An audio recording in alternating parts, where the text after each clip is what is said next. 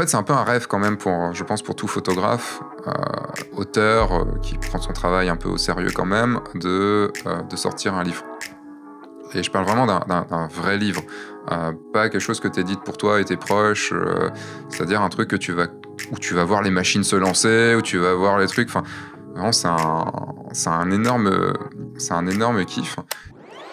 Vous écoutez La Chambre Noire Bonjour à vous et bienvenue dans ce nouvel épisode de La Chambre Noire. Aujourd'hui, je reçois Sébastien Roignan, auteur, photographe et prestataire en photographie de mariage, mais aussi formateur et concepteur du guide du photographe de mariage, chaîne YouTube et site qui regroupe articles, podcasts, vidéos et formations. Et évidemment, il est le créateur de la célèbre chaîne YouTube F14. Avec Sébastien, on a parlé de souvenirs photos, de livres et de sa façon de faire des photos. On a parlé un peu de sa chaîne YouTube et de désaturation partielle. On a évoqué un peu son travail de formateur et de prestataire en photographie de mariage. Mais pour ce podcast, j'ai surtout voulu discuter de son rapport à la photo et son travail d'auteur. Je vous laisse découvrir ce podcast. Euh, c'est quoi ton souvenir le plus ancien en rapport à la photographie? Waouh Euh, Mon souvenir le plus ancien par rapport à la photographie. Ah, comme je, je peux pas dire que je suis euh, que, que j'ai été dans une famille avec un papa ou une maman photographe et tout ça, comme la plupart des gens peuvent le dire. Euh, mon contact avec la photo a été très tard, mais euh, je dirais que le, souvenir, c'est les, les jetables. C'est les, les jetables Kodak de l'époque où et c'était, oui, c'était en gros ma mère qui m'offrait un jetable quand je partais en, en, en colo et que et du, du coup j'avais une trentaine de pauses ou 24 pauses, je sais plus, euh, pour faire toute la colo. ah si, je me si, attends, il y a un truc quand même qui est drôle. Si, je me souviens parce que j'adorais les démonter à la fin pour enlever la pellicule et tout ça. Et je me souviens d'une châtaigne que je m'étais prise. Ah ouais? Bah, tu sais, il y a une pile dedans pour le flash, Oui. donc je m'étais prise une châtaigne. Il faut pas les démonter. Tu voulais les développer toi-même? Non, pas du tout, mais tu sais, enfin, en fait, euh, j'ai enlevé la pellicule pour l'envoyer à la, Ouais. pour, pour l'envoyer développer, enfin que ma mère faisait quoi. Du temps, on avait, on avait ça, et euh, et je me, rappelle que bah, je voulais le démonter plus, tu sais, c'est juste le truc de con de vouloir démonter encore plus un truc qui servait plus. Quoi. Comment c'est fait à l'intérieur? Et puis peut-être qu'il y a une pile à récupérer que je pourrais utiliser à côté. Il y a du mat- Donc du coup, la, la photo, c'était pas quelque chose qui était présent dans, dans ta famille. Je veux dire, c'était pas quelque chose. euh, Pas du tout. C'était euh, mes parents. Enfin, je suis pas issu d'une famille artistique. Donc, Ouais. euh, le seul truc, en y réfléchissant, le seul côté artistique, c'était ma grand-mère qui, qui faisait du. alors, pas du macramé, mais du. Enfin, de la dent. Pas de la dentelle, mais un truc. euh, Enfin, un truc de coup de. de- de- Ouais, ce genre, ce genre de choses. Elle faisait des napperons, des trucs comme ça et tout, quoi. Et, euh, et ma mère qui fait du tricot, mais c'est les seules choses un peu artistiques qu'il y a pu y avoir dans, dans ma famille, tu vois. Donc, euh, donc pas du tout. Bref, c'est arrivé plus tard. Et bah, comment, comment ça t'est venu alors l'envie de faire de la photographie? Euh, bah en fait, c'est venu par le cinéma. Et euh, bon, étant gamin, euh, j'ai bouffé énormément, énormément, énormément de films. Euh, Enfin, tu sais, euh, t'as quel âge toi déjà?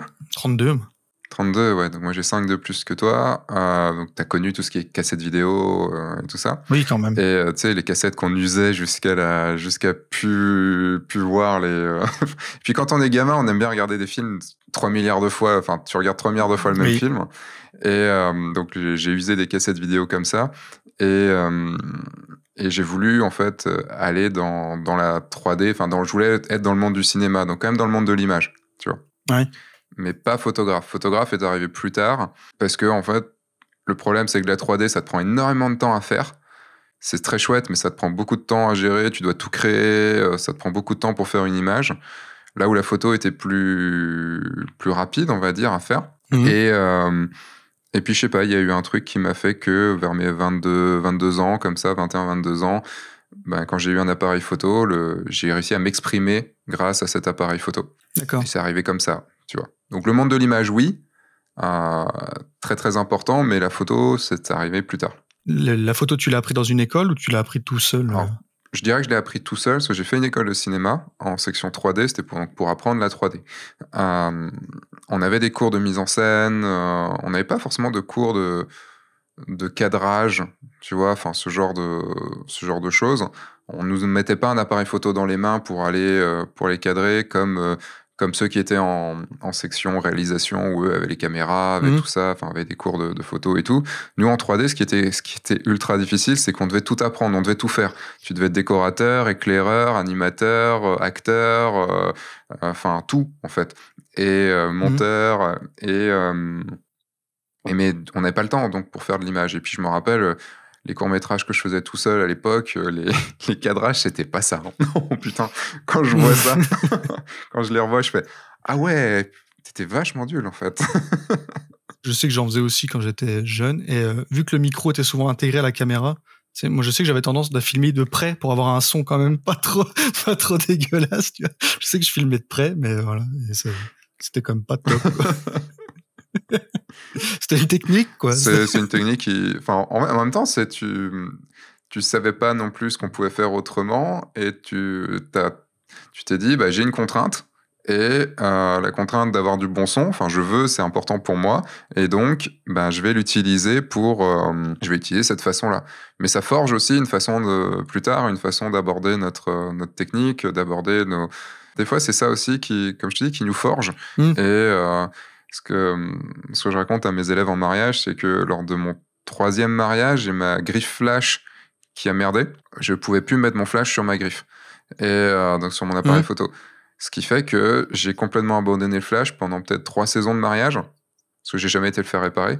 Et, euh, et au final, j'en suis extrêmement content parce que ça se trouve, j'aurais été plus de- dans l'école flash à gogo qui me va, qui est pas du tout cohérent avec ce que, avec ce que j'aime, quoi. Et, euh, et tu vois, enfin, c'est des fois des, des problèmes comme ça font que tu t'adaptes et, et ça forge que tu deviens aussi plus tard. C'est les problèmes qui font le photographe que t'es, quoi. Je pense que oui, parce que c'est les choix que tu vas faire à ce moment-là. J'aurais très bien pu faire Ouais. le choix de, de, de changer, de faire réparer mon appareil photo, comme toi, tu aurais pu faire le choix de, de comprendre en fait comment on pouvait avoir un, un autre micro, un truc, enfin comment ça pouvait se faire, sauf que tu as fait avec. Oui. Peut-être que c'est de la fai- fainéantise, hein, comme moi, mais, euh, mais Et du coup, comment c'était tes débuts en photographie, on va dire professionnelle euh, alors, Est-ce que c'était galère? Bah, comme tout le monde, oui. c'est, euh, en fait, c'est marrant parce que c'est galère.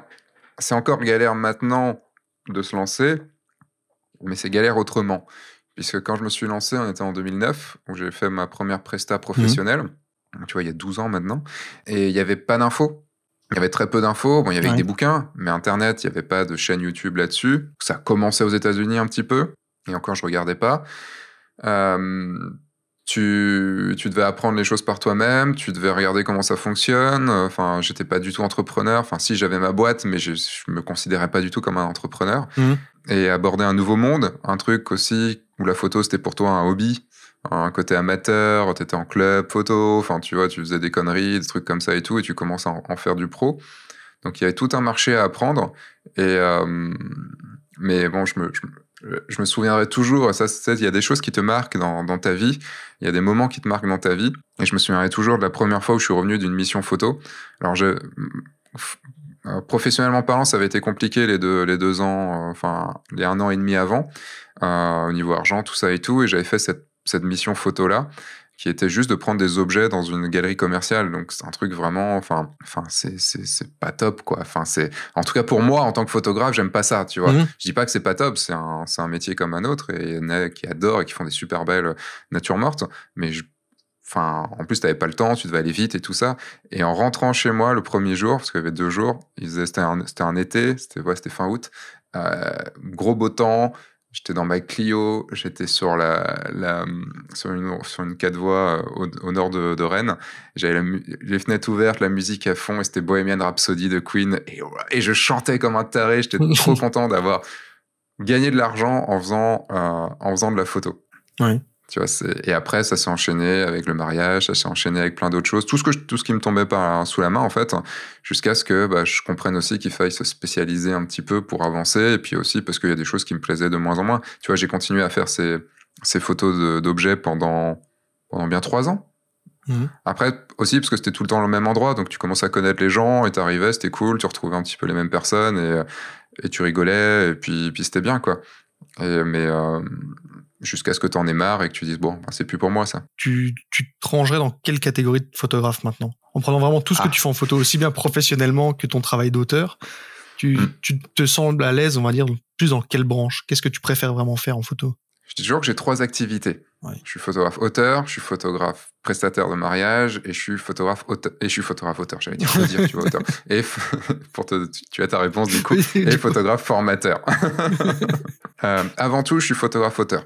C'est, Ouais. euh, enfin, pour moi, s'il y a bien un truc, s'il y a un truc que je dois, même si j'aime les trois, s'il y a un truc que je dois choisir, ce sera photographe auteur parce que c'est, c'est ce qui m'a fait arriver à la, qui m'a fait continuer la, la photo et c'est ce qui m'animera, je pense, quasiment toute ma vie. Mhm. Donc, euh, le, à côté de ça, enfin voilà, il y a le mariage, à côté de ça, il y a la formation.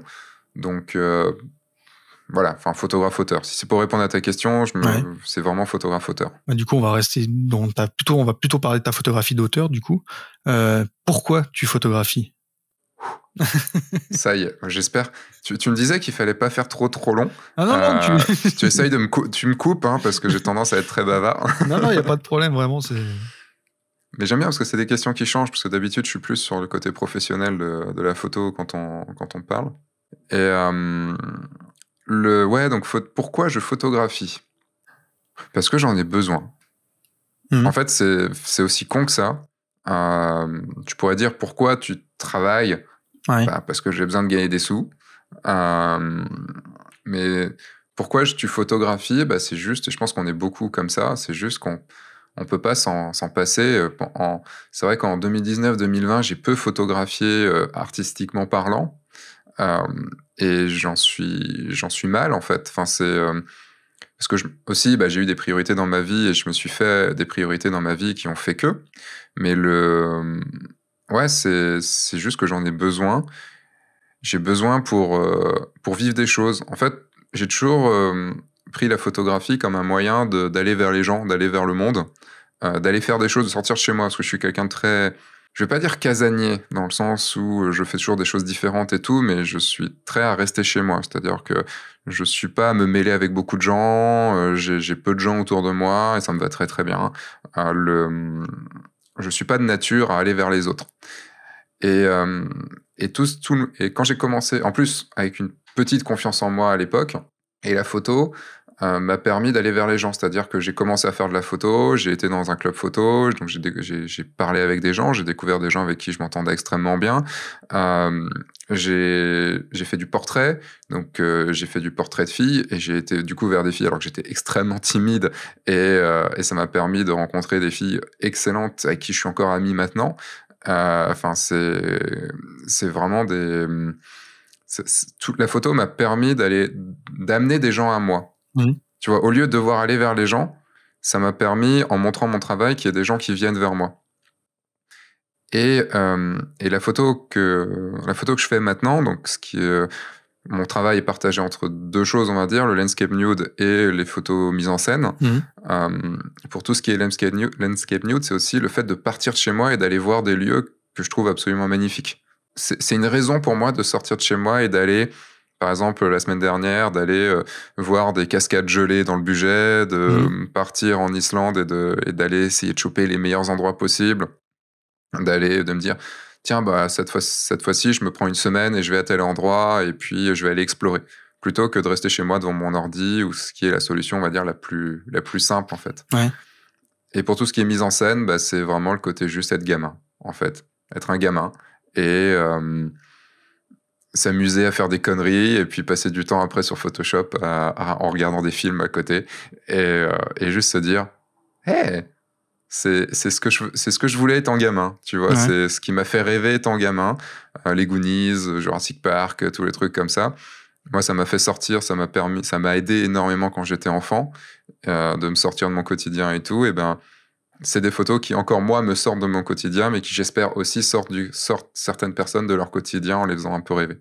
Et du coup, euh, comment ça photographie un Sébastien Roignan? De façon extrêmement instinctive. Ouais. C'est-à-dire que j'aime pas aller sur un lieu pour le repérer et prendre des photos plus tard. Mhm. C'est euh, parce que ce sera jamais ce que j'aurais imaginé. Ça sera toujours autre chose. C'est là où j'ai le problème un peu avec les mises en scène, c'est que les mises en scène, il faut les travailler, il faut les dessiner, il faut savoir ce que tu vas prendre en photo. Et une fois que tu l'as dessiné, bah, c'est bon, c'est fait. Tu vois, enfin, il faut faire la réalisation du truc, ce qui est cool aussi, mais euh, je trouve, je trouve d'autres plaisirs dedans, euh, mais je reviendrai là-dessus. Pour tout ce qui est landscape nude, c'est vraiment le côté euh, aller découvrir. Et je ne supporte pas la préparation. C'est un truc, je, je Mhm. déteste préparer des choses. J'aime pas ça. Je suis pas bon là-dedans. Je rechigne. Et, euh, et là, bah, en fait, on bouge. C'est-à-dire qu'on bouge, on se dit, tiens, on va aller explorer par là-bas. J'ai trouvé un lieu qui peut potentiellement le faire. On va voir. On trouve, on trouve pas. Et, euh, et puis sur le moment, il y a vraiment les idées qui viennent. Et c'est ce qu'on appelle ouais, l'instinct. Moi, je suis de toute façon très, très. Enfin, je marche de façon très instinctive. Donc, c'est-à-dire que je me suis, pendant des années et encore maintenant, je, je me suis abreuvé de beaucoup, beaucoup de- d'images. Alors, euh, tu vois, par exemple, toi, tu, via ta chaîne, tu m'apprends énormément via l'histoire de, pour l'histoire Mhm. de, de la photo et tout, parce que je, je connais quasiment rien à l'histoire de la photo. Euh, c'est pas que ça m'intéresse pas, c'est juste que c'est pas mon kiff. Mhm. Euh, c'est pas le, ce vers quoi je vais aller d'abord. Par contre, sur mon livre de chevet, il y a un livre sur Méliès. Ouais.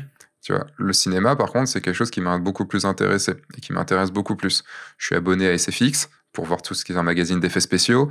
Euh, ça m'intéresse à fond. Euh, les Mad Movies, enfin, tu sais, vraiment des, trucs qui racontent les anecdotes de tournage, les, les, ba- les, les backstage, enfin, tout ça, ça, c'est intéressant. Et tout ça, je vais puiser dedans. Donc, j'ai puisé pas mal de. Tout mon imagerie est puisée dans, les films, dans tout ce que j'ai pu voir, dans les plans. Euh, parce que j'aime beaucoup la créativité en des plans dans le cinéma. Je trouve un peu moins dans la photo, bizarrement. Mais euh, parce qu'il y a une façon de, de- de photographier aussi dans le cinéma, enfin de, de mettre la caméra dans le cinéma qui est très différente parce que dans le cinéma, tu es quasiment obligé de raconter une histoire.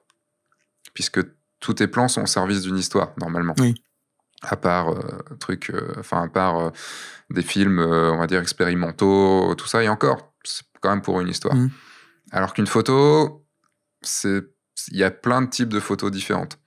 Et euh, je me perds un petit peu dans tout ça, mais je vais juste puiser dans, dans, tout ce, dans tous les films que j'ai pu voir, dans tout ce que j'ai pris consciemment et inconsciemment, c'est-à-dire entre les screenshots qui sont sur mon ordi et euh, toutes les choses qui sont rentrées dans ma tête sans que je le je l'intègre vraiment, eh bien, il y a un moment ça va ressortir.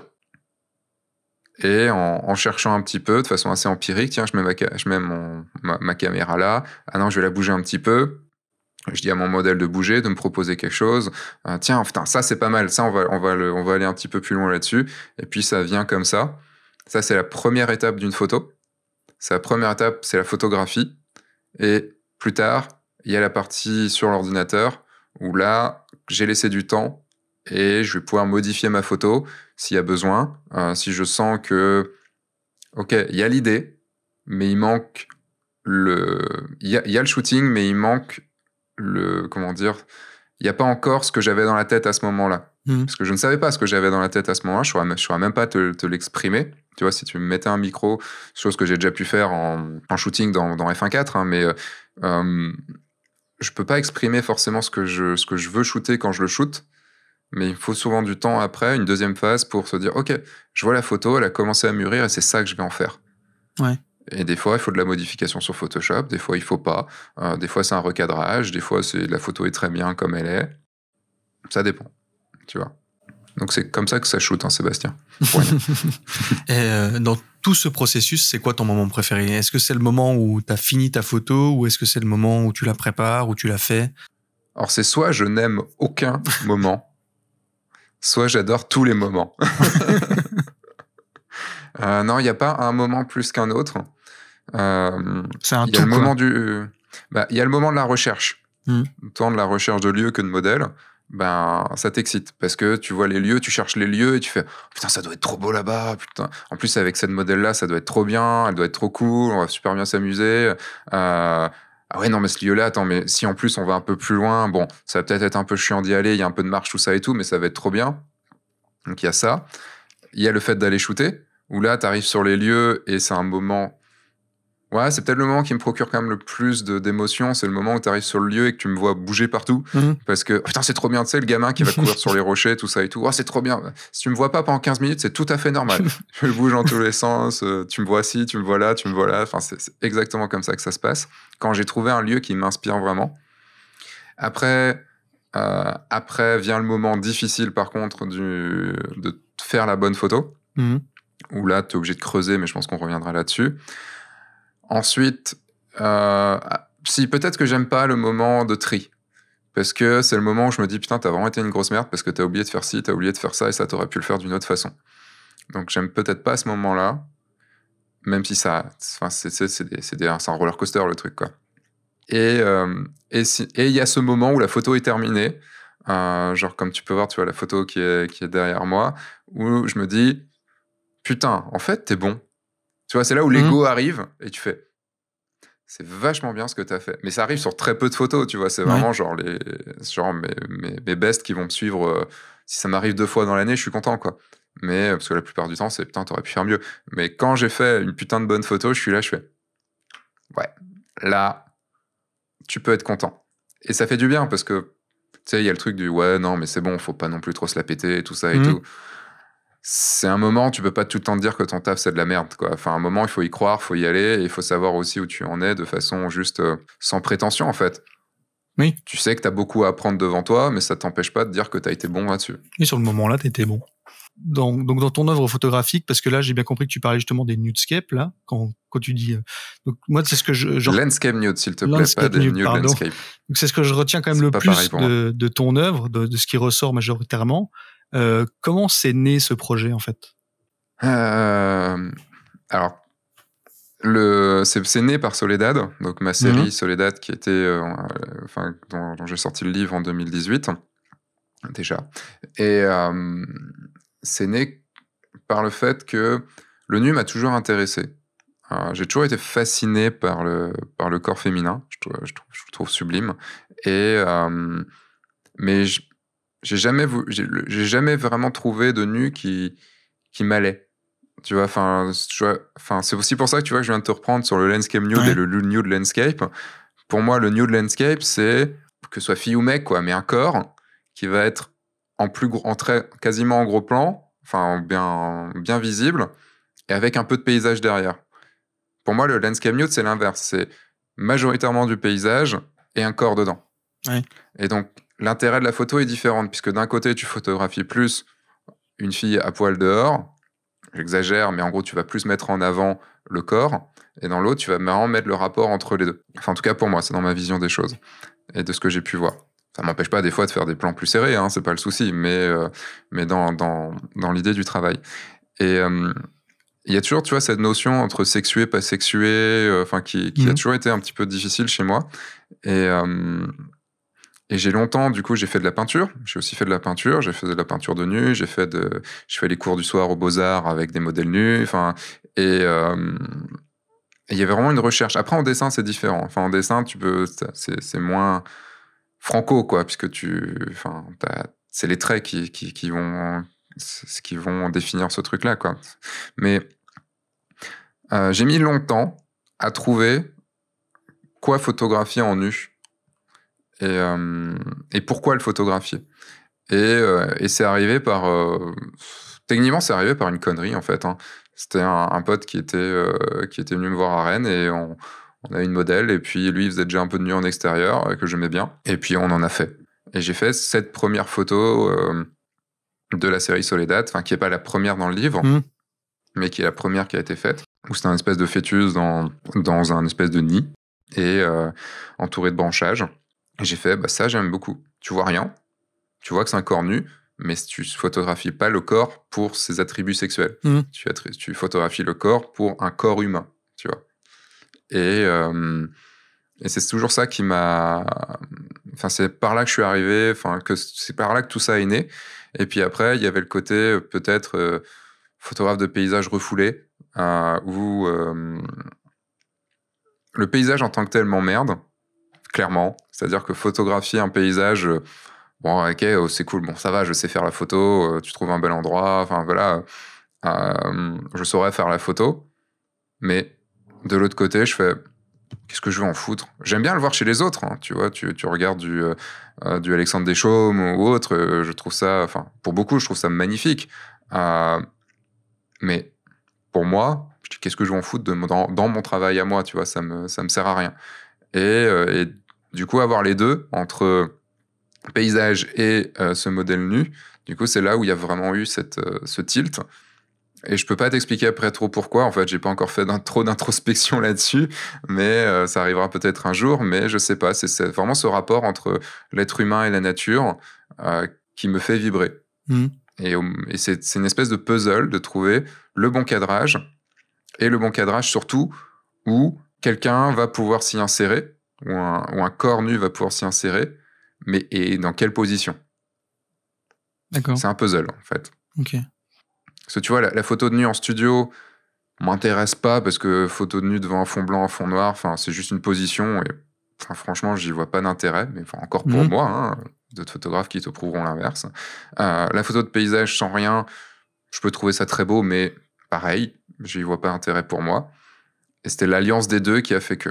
Est-ce que tu es du genre à, à beaucoup shooter ou est-ce que tu travailles plus ton cadrage avant et de déclencher une fois que tu sens que le- c'est bon, c'est le moment? Alors, comme j'ai commencé vraiment la photo, en deux- enfin, j'ai eu mon premier réflexe, on va dire, en 2006, et euh, j'ai eu mon premier appareil photo vraiment pour moi en 2004, peut-être quelque chose Mhm. comme ça. Euh, bah, en gros, je ne suis pas un enfant de l'argentique, même si je faisais Mhm. de l'argentique avant par obligation, euh, mais juste comme ça, hein, pour. euh, J'avais montré dans, dans une vidéo mes premières photos quand j'avais 15, enfin c'était pas mes toutes premières photos, mais quand j'avais 15 ans, quand j'étais parti à New York, c'était vraiment pourri. J'ai fait avec le bridge de mes parents, enfin un truc comme ça. Et c'est un, oui donc du coup je shoot beaucoup. Mhm. Je perdais la question. Je shoot beaucoup, j'ai pas de, enfin, je pense que si c'était resté à l'argentique, je serais jamais devenu photographe parce que j'aurais jamais eu la patience de comprendre comment comment ça marche sans voir le truc tout de suite. Et, euh, donc, ouais, je shoot beaucoup. Euh, c'est euh, une petite révolution pour moi depuis qu'on a eu le live view et surtout depuis qu'on a les écrans inclinables. Enfin, c'est une petite révolution pour moi parce que t'es vraiment, tu peux vraiment aller dans tous les sens et tout, c'est beaucoup plus facile. Euh, c'est marrant comme à l'époque on se disait ouais non si tu shootes au live view t'es pas un vrai photographe et tout ça alors que ça a complètement changé maintenant parce qu'il y avait le truc compact versus réflexe euh, enfin tout ça. Et euh, donc je shoot jusqu'à ce que je trouve la bonne euh, jusqu'à ce que je trouve la- le bon moment. Après ça se trouve le moment je l'ai eu au début. Et je vais me je vais me je vais me dire il y a mieux à faire. Et puis quand je vais revoir les photos plus tard je vais voir qu'il y avait pas mieux à faire ça se trouve j'ai eu la bonne idée tout de suite. Ça a, ça a été le- les astres s'en sont alignés tout de suite la lumière le modèle moi mon œil enfin le cadrage tout ça. Mais sinon c'est vraiment empirique. C'est à dire que ok on essaye un truc là c'est pas mal. Il y a un truc pas mal, bon, je vais tourner un peu autour, je cadre un petit peu plus, change un peu de position, ok, on va voir, je vais essayer peut-être d'y mettre plus loin, peut-être un peu plus proche, jusqu'au moment où, ça fait tilt. C'est comme, par exemple, je, je suis pas un bon graphiste. Je, je sais que moi, le graphisme, c'est pas mon truc. Mais par contre, j'ai quand même un truc, c'est que je sais quand ça marche bien. Tu vois, j'ai pas le, j'ai pas la- en graphisme, j'ai pas la compréhension du pourquoi ça va marcher. Mhm. Mais par contre, quand ça marche, je le vois. En photo, j'ai plus la compréhension du, du pourquoi, de comment ça va marcher euh, pour pouvoir le, enfin le, l'imaginer dès le début, mais en graphisme non. Ce qui fait que quand j'ai dû faire mes logos, enfin avant quand je faisais mes logos, bah, en gros, je savais pas quand j'allais terminer, puisque en gros, c'était t'essayes des trucs, t'essayes des trucs, tu fais ah là ça marche. Et, et c'est un peu pareil quand même dans, dans, dans ces photos-là, c'est que, mais en étant un peu plus rapide quand même, parce qu'il faut pas oublier que s'il fait froid, ton modèle, bah, la dernière fois, mon modèle était quand même nu sur une cascade gelée, donc tu comprends que Dépêche-toi, quoi. un petit peu, ouais. Et là, tu fais non, non, mais encore une autre, encore une autre. et donc tu cherches, tu cherches, tu cherches, il y a ce petit stress-là. Et euh, jusqu'au moment où dans ton viseur, tu sais que, OK, là on est bon. Et puis après, je vais me concentrer un peu plus sur la pose du modèle. Et, en, et jusqu'au moment où tu fais, OK, là c'est bon, je sais que je pourrais plus rien avoir de, de mieux. Mhm. On verra en post-prod. Et euh, c'est quoi les outils en fait que tu utilises pour faire tes photos? C'est-à-dire quand tu sors pour faire un- un- une séance photo euh, comme ça, qu'est-ce que tu emportes avec toi? Euh, tu parles matos, euh, appareil photo objectif ou, Ouais, tout- ou tous bah, les euh, accessoires hein le- Même les Oui. accessoires, par exemple, t'as- pas fait de la photographie du drone, toi? Si. Ouais. Ok, donc de tout. Tu parles de Oui, tout. de tout en général. Donc, bah, je pars avec mon appareil photo. Oui, un fois. qui pour le moment est un, est un Nikon Z7 II. J'ai, je me suis remis un petit peu au 24-70. Euh, Mhm. Avant, je shootais que en, en prime lens, comme disent les Anglais. Euh, je sais pas, j'avais pas le mot français qui me venait. C'est n'importe focal fixe, quoi, mais je sais pas pourquoi. Et, euh, mais sinon, non, je, je pars techniquement avec mon 24, mon 50, mon 135 et mon 14. Donc maintenant, Mhm. ce sera plus avec le Nikon, parce que je viens de changer. Euh, il faut que je me retrouve un 14 en Nikon. C'est important pour moi. En landscape mule, le, le Mhm. 14 est pour moi très important parce qu'il déforme et permet de voir beaucoup de choses différentes de l'œil humain. Euh, le 24 et le 50, et puis le 105, du coup. Euh, ou le 24-70, mais bon, enfin, tout dépend si je veux partir léger. Si je veux partir léger, je prends le 24-70 là actuellement. Euh, si je veux partir un petit, peu- enfin, un petit, enfin, en ayant un peu plus de choses, je vais partir avec les focales fixes. Mais ça dépend vraiment. Sinon, en accessoire, j'ai le drone parce qu'on sait jamais. euh, J'aime beaucoup le fait. Tu vois, par exemple, je, enfin, je suis pas fan de nouveaux matos, mais je suis fan de nouveaux matos quand ils changent quelque chose. Et le drone a tout changé, puisque le drone te permet d'avoir des points de vue que tu peux pas avoir normalement. Donc le drone, j'aime beaucoup, surtout, enfin, vraiment vu. Alors c'est anti-zénital, je crois qu'on dit. Enfin, il y a, il y a un autre mot parce que zénital, c'est vers le haut, Oui. ce que j'ai appris, et que c'est pas vers le bas. Mhm. Mais en vue, de, vue du dessus à vue du dessus à angle droit, quoi. Et euh, le, donc je pars avec ça. J'ai rarement un trépied. J'en laisse un dans le coffre de la voiture, mais j'ai rarement le trépied avec moi. Euh, sinon, en autre accessoire, il y en a pas vraiment. Euh, ça m'arrive des fois d'avoir un filtre, mais c'est très très très très très très rare. Non, quand je pars, c'est vraiment que ça.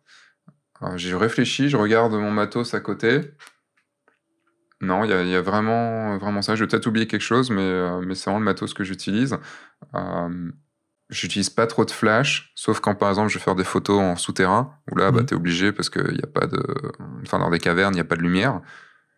Mais je- j'essaye d'être le plus léger possible, parce que je déteste le, mat le matos. Enfin, je dé- pas que je déteste le matos en sens. euh, je sais qu'il m'est utile, mais je déteste partir avec beaucoup de matos. D'où la préparation que j'aime pas, tu vois, ce genre de choses. Donc ouais, c'est ce que j'utilise. Euh, J'ai vu que tu préparais un- ton deuxième livre, Jessica. Euh, Est-ce que tu veux Ouais. parler un peu de, de ce livre, de ce projet? Euh, là, je suis en, il y a trois, au moment où on enregistre, alors je sais pas quand sera diffusé ce, ce podcast, mais là, au moment où on enregistre, on a, j'ai fait, j'ai tourné trois vidéos qui expliquent tout le, tout le process du livre Soledad. Donc, du tout début jusqu'à la toute fin. Mhm. Donc, de la, comment créer le livre, pas les photos, mais comment créer l'objet livre. La le, le financement participatif et le et l'envoi aussi toute la manutention qu'il y a qu'il y a derrière. Et euh, du coup, ça m'a replongé à fond dedans. Et puis, il y avait donc ce livre Jessica que je devais sortir il y a un an, fauché par le premier confinement. Et je pense que la deuxième version, enfin, le deuxième lancement sera encore pendant un confinement. mais bon, on vivra pas le- le- les choses de la même façon. Il y a beaucoup de choses qui ont changé en un an. Euh, en fait, c'est un peu un rêve quand même pour, je pense, pour tout photographe, euh, auteur euh, qui prend son travail un peu au sérieux quand même, de, euh, de sortir un livre. Et je parle vraiment d'un- vrai livre.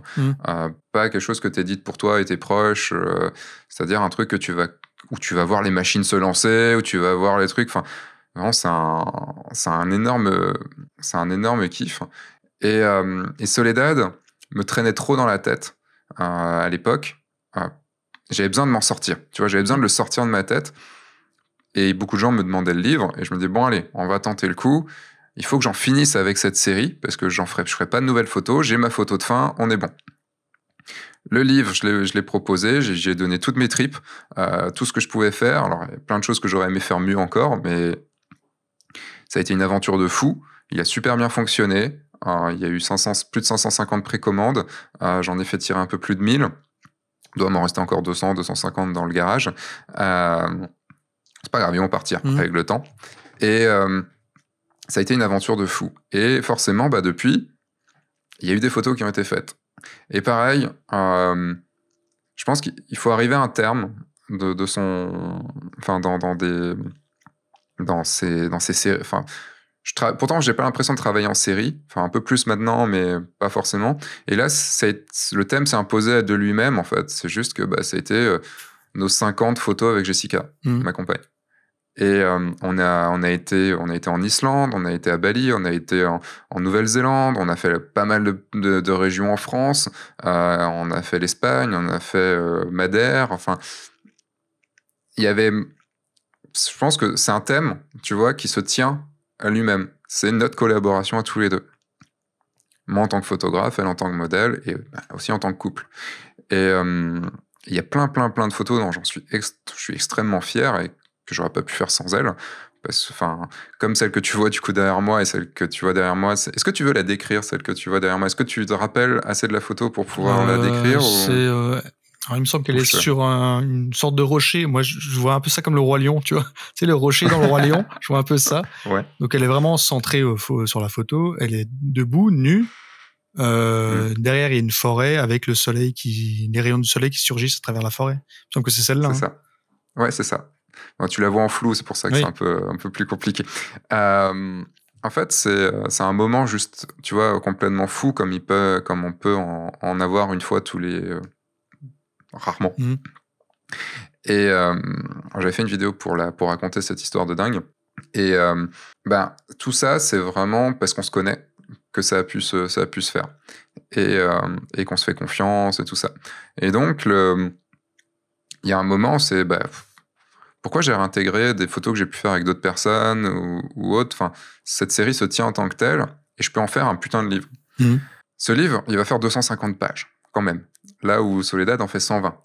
À la base, Soledad devait en faire 70, je crois. Mhm. comme ça, font peut-être un tout petit peu plus, mais entre 110 et 80, ça arrivait à 120 pages avec les paliers, tout ça et tout. Là, c'est 250 pages. Je dirais pas au-delà parce que j'ai pas forcément beaucoup plus de photos à mettre. Et contrairement à Soledad, où c'est un livre moitié photo, moitié, euh, moitié texte, explication, là, c'est 95% photo. Parce qu'il n'y a pas forcément besoin de cette- d'explication sur, ces, sur ça. Peut-être quelques anecdotes, tu vois, des choses comme ça. Et je vais plutôt parler de l'objet livre que les photos que, photos qu'il y a dedans. J'attends la maquette. J'ai commandé une maquette physique. Euh, je l'attends euh, pour pouvoir aussi la montrer parce que ce sera un truc très très spécifique. Euh, ce sera pas un livre normal. Dans le sens, tu, l'ouvres et c'est bon. Enfin, c'est un livre. Euh, en fait, il faut savoir que mes photos sont plus dans un format généralement 1,85 voire plus panoramique encore. Mhm. Donc Soledad, euh, c'est le même format, mais le problème c'est que Soledad, bah, je te le montre en même temps, euh, la relure sur le côté est du coup très fine puisqu'on a du 17 cm, tu vois, sur la, la relure, et on a, je crois, 25 ou un peu plus, euh, non plus que ça, on a quasiment 30, enfin on doit être à 29, 29 cm en, en- en longueur. Donc, ce qui fait quasiment un rapport de 1 sur 2. Ce qui fait qu'on a une relure qui est, ça va, elle est solide, mais je la trouve un peu, un peu faiblarde, tu vois. Mhm. Euh, mais je voulais une- un livre où j'ai pas besoin de bande blanche ou de bande noire sur, sur mes photos. Et, euh, et donc là, je me disais non, il faut que la relure, elle soit du, du- d'un côté où ce soit solide. Donc, euh, j'ai décidé de faire un livre qui va être en mode vertical. Donc, Mhm. c'est-à-dire que tu vas le, dans ta bibliothèque, tu le rangeras en vertical, mais quand tu l'ouvriras, tu vas devoir le tourner et tu le regarderas comme un calendrier. Comme ça, tu continueras à avoir les images en, hori- en, en- en bien horizontale. Et euh, donc, c'est un truc un peu bizarre. Mais il y a encore un truc encore plus bizarre. Parce que ça, ça va encore. Tu te dis, bon, allez. Mais euh, j'ai choisi ce qu'on appelle une relure. Alors, si je dis pas de bêtises, à la Suisse, puisque là, on est dans une, dans une, une lecture à la- à l'allemande. ah oui, il y a des termes hein, chez, les, chez les éditeurs. Enfin, je sais pas chez les éditeurs, mais chez les imprimeurs, c'est un truc de dingue. Euh, une ouverture à l'allemande et un- une, une relure à la Suisse. En gros, la relure à la Suisse, c'est que là où c'est collé, c'est pas sur le, c'est pas sur le côté. Hmm. Tu vois, c'est pas, ça va pas être sur le, sur la bande, euh, sur la bande de- du côté du livre. Ça va être c'est la troisième de couverture qui va être collée. D'accord. Ce qui fait que quand tu vas ouvrir, tu seras pas bloqué par la, par, euh, Mhm. par le- la relure sur le côté, elle va s'ouvrir encore un peu plus. Et, euh, et tu me dis, mais pourquoi tu veux faire ça et tout? Et en fait, le gros problème quand tu crées un livre, enfin le gros problème, le gros truc auquel j'avais pas du tout calé au tout début, c'est que ton, ton objet livre doit être cohérent avec ce qu'il y a dedans. Mhm. Hier, en plus, j'ai mon, mon, mon imprimeur qui, qui, qui m'appelle et qui me dit Bon, pour la maquette, tu m'as pas dit quelle couleur tu voulais pour la. On avait choisi le papier, mais pas quelle couleur pour la couverture. Et là, je fais Oh merde. Euh, noir? Ouais, mais noir, ça fait chier. Autant noir, ça allait pour Soledad, parce que noir ou gris, parce que Mhm. c'était des noirs et blancs, mais là, pas que. Et là, tu es en train de regarder tous les, tous les types de papier qu'il y a et tout. Déjà, on s'était arrêté sur un papier, sachant qu'il a plus de 1000, voire plusieurs milliers de références de papier possibles. Donc déjà, tu es là, tu fais Ok. D'accord, très bien. Qu'est-ce que je fais? Euh, Heureusement, il a une énorme. Enfin, c'est l'imprimeur, c'est Scourbiac, l'imprimeur, et euh, ils, ont un, bureau avec plein, plein, plein de, de livres, et tu peux aussi t'inspirer de, de, mmh. tout ce qui a été fait. Et, euh, et, donc, on a choisi, enfin, en tout cas, on a choisi avec Jessica une couleur, mais une couleur qui était cohérente avec un événement dans, la, dans le livre. Donc on va voir, je vais voir la maquette, est-ce que c'est bon, est-ce que c'est pas bon, ça c'est une autre histoire. Mais euh, il faut que tout se réponde, il faut qu'il y ait un, Et pourquoi faire un, système, tu vois, d'ouverture comme ça et tout? Bah, C'est aussi parce que mes, mes photos sont en, en, horizontal et que je voulais non pas les couper sur un côté, enfin pas, les, pas avoir la reliure sur un côté, mais un reliure plutôt sur le haut ou sur le bas, mmh. ça m'allait beaucoup plus. Et tout ça, c'est une cohérence et en fait, quand tu crées tes photos, tu dois déjà être cohérent dans tes photos, mais quand tu crées ton livre, tu dois être cohérent et sur un truc où tu sais pas en fait. Parce que tu, quand, tu vas, quand ça va partir en impression, quand tu as 1000 exemplaires qui vont partir en impression, c'est un billet de 15, de 20, de 25, de 30 000 euh, pour le faire. Et tu fais, je vais pas pouvoir le refaire. Mmh. Je vais pas le faire en post-prod sur chaque livre, tu vois. oui, oui. c'est un one-shot. c'est ça. Et euh, bref, je me suis un petit peu dévié du, un, un petit peu dévié du sujet, non, mais, je trouve ça passionnant Hmm. Parce que on n'imagine pas tout ça. Ah et, et, on se dit, ouais, bon, on fait un livre. Bah, tu mettais, en gros, le plus dur, ça va être de faire, de faire euh, sur une design ou sur n'importe quoi la maquette du livre. Quoi. Bah non, le plus dur, c'est de faire l'objet livre et qu'il ait une cohérence, qu'il ait une vraie raison d'être et c'est pas juste, tiens, j'ai voulu mettre mes photos dans un livre. Et il y a l'étape d'après, qui est de le vendre. Oui. parce que c'est pas le tout. Euh, j'ai entendu des histoires de, gens qui en avaient imprimé 1000, 2000, 3000 et qui, sont, euh, qui en ont vendu 200, tu vois. Ils sont dans le garage. voilà, à chaque déménagement, tu fais putain, fais chier. T'as les souris qui ont commencé à grignoter le truc et tout. tu perds du stock. T'as perdu, as perdu de la thune surtout. Quoi. Ah bah oui. Et, euh, et puis t'as malheureusement aussi coupé des arbres pour rien. quoi. Et ça, c'est une autre réflexion. Tu vois, le côté création du livre est pas très écologique non mhm. plus. Enfin, tu vois, ça, ça mais c'est, on va, on va passer là-dessus parce que, sauf si tu veux en parler, mais c'est, c'est une autre réflexion. Il y a le fait de le vendre.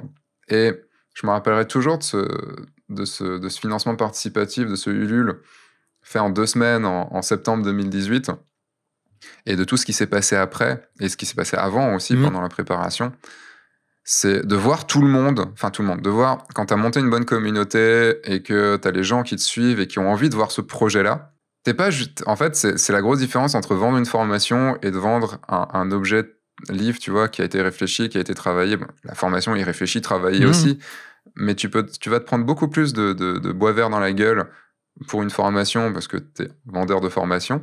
Alors que de l'autre côté, quand tu vends ton livre, bon, tu pourrais dire, ouais, tu veux me vendre ton livre et tout, mais Là, tu vois, il y, a y a vraiment eu une, cohésion qui s'est créée à chaque live, à chaque, euh, à chaque fois que je postais un truc. Enfin, c'était vraiment le côté euh, putain, on a hâte de l'avoir dans les mains, ça va être trop mmh. bien, on va te suivre, ça va être trop cool et tout. Alors, ça te fait, une, ça te fait quand même une pression hein, pour pas, euh, pas merder contre ton truc à la fin quand ils ont reçu le livre, quoi. Mais c'est un moment vraiment juste ouf quand tu vois le financement participatif monter, monter, monter. Alors, quand il marche, je sais que je suis je sais que je fais partie de ceux qui ont, qui ont le, enfin, dont le financement participatif a le mieux fonctionné aussi.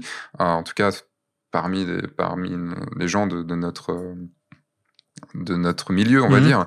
Euh, mais parce que c'est toute une stratégie aussi à mettre en place, c'est toute une aventure, c'est tout, c'est un énorme travail de fou.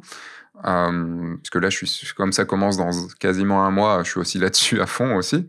Et euh, et quand tu vois les lives, les gens sont à fond, te regarde, quand, quand tu arrives, tu le montres au salon de la photo, les gens sont en train de faire, des fois, ils ont fait une heure, une heure et demie de queue pour, pour que je puisse leur faire une dédicace sur leur livre, que tu prends deux, trois, quatre, cinq minutes par personne pour discuter, pour comprendre pourquoi aussi ils ont acheté le livre. Est-ce qu'ils ont acheté le livre juste parce que je suis un youtubeur mmh. ou euh, parce qu'ils ont vraiment aimé les photos ou qu'est-ce que ça leur a euh, qu'est-ce que ça leur inspire? Euh, Et puis après, tu as les retours, les retours de putain, le livre, qu'est-ce que ça leur a, est-ce que ça, leur ça les a fait voyager, est-ce que ça leur dit quelque chose et tout? Et juste, j'avais demandé d'avoir des photos de, du livre dans leur bibliothèque et, et tu fais, euh, ouais, j'ai mon livre dans techniquement quasiment 700 bibliothèques, plus de 700 mmh. bibliothèques à côté des fois d'auteurs de, d'auteurs que j'adore, des fois mon livre à côté de Salgado, et tu fais Waouh Bon, Je sais que je suis, je, je suis qu'une merde, hein, mais, mais quand même, enfin, tu vois, ça veut dire que. Enfin, c'est un début, quoi. Salgado, il a commencé aussi, quoi. Et. euh, Enfin, c'est juste tout cet engouement où c'est pas juste, t'as fait tes photos dans. Enfin, c'est- pas juste parce que c'est le cas, t'as fait des photos dans ton coin pour, ça, pour ton plaisir, parce que t'avais besoin de le faire, besoin de sortir, besoin de créer un truc. Et au final, ces photos sont parties chez des gens, les ont touchés, les ont fait réfléchir peut-être, euh, les, ont, les, les ont inspirés peut-être pour certaines choses. Et, euh, et c'est pas anodin. Et c'est vrai que c'est une aventure que je voulais relancer. Mhm. Faut pas la relancer trop souvent non plus, mais c'est une aventure que je voulais relancer parce que euh, parce que ça, ça fait juste du bien en tant qu'auteur, ça te rebooste à mort. Euh, financièrement parlant, c'est pas ouf. Ça, c'est pas ça qui va te faire vivre de malade. hein. Euh, je vais l'expliquer dans les vidéos. Je vais, je fais le, le point précis de ce que j'ai gagné.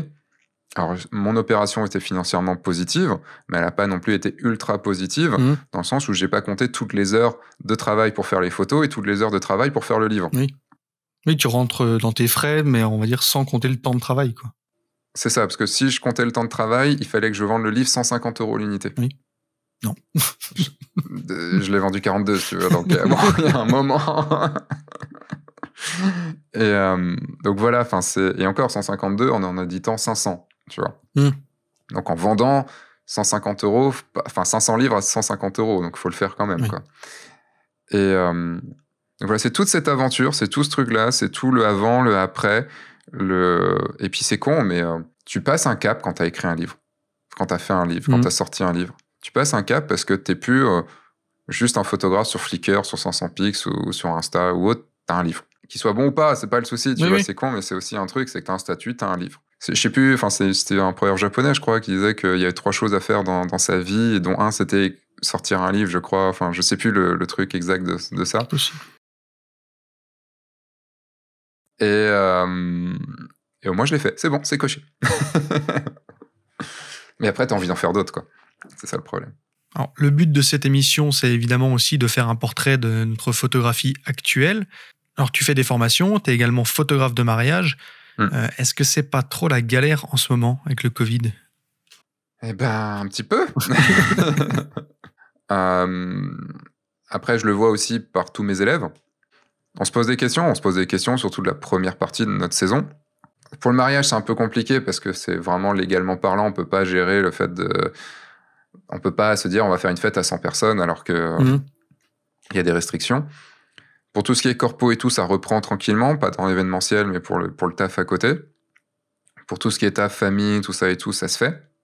À part confinement, bah, les gens ont très envie de, de se faire photographier avec leur famille, enfin pour garder des souvenirs aussi, parce qu'ils n'ont pas eu ces fêtes-là, les fêtes des mariages et tout ça, donc ils ont besoin de ça. Euh, bah, pour, par exemple, pour te, donner enfin, ouais, pour te donner un exemple, en 2020, alors moi je fais six mariages par an, Mhm. euh, parce que j'ai pas envie d'en faire plus et que j'ai pas besoin d'en faire plus et que et que moi ça me va très bien pour pouvoir faire le taf que j'ai que j'ai envie de faire. Bah, j'en ai fait un. Ouais. J'en avais six en 2020, j'en ai fait un. Il y en a un qui s'est vraiment tenu. J'en ai quatre qui se sont reportés en 2021. Normalement en août. Enfin, Mhm. en août. Donc normalement ça devrait le faire. Euh, on croise les doigts encore. Les... Et j'en ai un qui s'est annulé. Parce que reporté deux fois et au bout de la deuxième fois, c'est Mhm. bon, on s'en fout, on, se marie, on va se marier à la mairie et puis basta quoi. Et ce que je comprends tout à fait, parce qu'à un moment tu mets beaucoup d'énergie et ça fait chier. Euh, je rebondis aussi parce que tu as parlé de YouTube. Donc, tu as une chaîne YouTube F1.4 qu'on ne présente plus. Ouais, et qui vient de fêter ses 9 ans. Euh, on enregistre. non, pas encore. Ah, ça dépend, tu, tu diffuses quand? Euh, je diffuse euh, normalement quand ce sera prêt. non, mais elles seront sur, euh, les podcasts seront sur YouTube euh, cet été, été 2021. Oui, donc elle aura 9 ans. Mais Alors, F1.4, peut-être elle il me semble 9 qu'elle avait été créée le 1er février, il y a 9 ans. Ah, pas du tout. Pas du tout. J'ai, j'ai- F1.4 a été, le premier épisode a été, a été mis en ligne le 12 juillet. Tu vois, Ah. t'es pas du tout, au- t'es mais un la mois, chaîne, elle a un été créée le après. 1er février, non? Ou le- Oh, je pense pas. À vérifier. Ou alors ça voudrait dire que j'ai créé mon mail. Oui, c'est 1er ça. février ça, en qui fait, est le- associé. Le, mail a été créé le 1er février. Euh, mais je voulais Et parler encore ouais, non, de... parce qu'elle est sur Fun 4 et Fun 4, je l'ai- et le nom, je l'ai pas eu. Je me rappelle, le nom, je l'ai trouvé, j'étais à Lyon. euh, Enfin, j'étais à la gare de Lyon et il faisait beau, donc c'était pas le 1er février, ça. Souvenir météo. J'étais en t-shirt dehors, donc en février. euh, Euh, non, mais je voulais parler de, de la chaîne parce que je pense qu'elle a joué un rôle quand même important dans la photographie actuelle, en fait. Euh, sur cette chaîne, donc, tu fais des tutos, tu donnes des conseils aux photographes, euh, tu partages ton savoir-faire. Et donc, je voulais revenir sur cette partie tuto, même si tu fais des formations euh, maintenant. Euh, Est-ce que tu as conscience que avec ces tutos, quand même, euh, F1.4, c'est un peu devenu une école, euh, qu'il y a un style identifiable maintenant, euh, Sébastien Roignan? Alors, peut-être pas ce que tu fais maintenant en photo, mais il y a beaucoup de jeunes qui ont appris la photo avec tes tutos et du coup on reproduit un peu ce, style que tu faisais euh, à l'époque dans tes vidéos. C'est ça qui est assez dingue. Euh, je me rappellerai toujours de la première fois où je suis arrivé au salon de la photo. Donc c'était six mois après, même pas six mois après la création de, la chaîne. Euh, donc après j'ai lancé aussi, enfin j'ai lancé au bon moment dans le sens où il y avait très peu de chaînes qui, se lançaient. Enfin il y avait qu'une seule chaîne qui était lancée, celle de Blaise Fiedler, et euh, et puis en 2012 il y a eu euh, trois chaînes qui sont lancées dans la mienne. En fait c'est euh, ça a été un quand je suis arrivé au salon et que j'ai fait un- une conférence à l'Agora du Net à l'époque, et que j'avais des gens, et que j'avais plus de gens que. euh, bah, je crois que c'était je crois que c'était cette année-là où Christophe Flair ça fait son. Ah non, c'était pas cette année-là où il a fait son, sa conférence. Mais que qu'un photographe euh, qui avait beaucoup de métiers et qui, qui, était, qui était très bon, et je voyais que j'avais plus de gens qu'eux. Je dis, mais putain, qu'est-ce qui se passe en fait? Et des gens qui viennent me dire merci, tout ça et tout. Et au fil des années, ça a été euh, de plus en plus.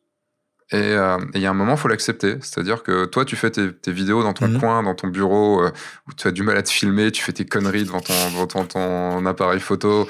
Euh, en plus, enfin, je faisais quand même des sacrées conneries en plus à l'époque. Je me souviens d'une vidéo où j'avais refait le, où j'avais refait le, tu sais, la, la scène sans le grand écart de, de Jean-Claude Mhm. Van Damme sur les, j'étais.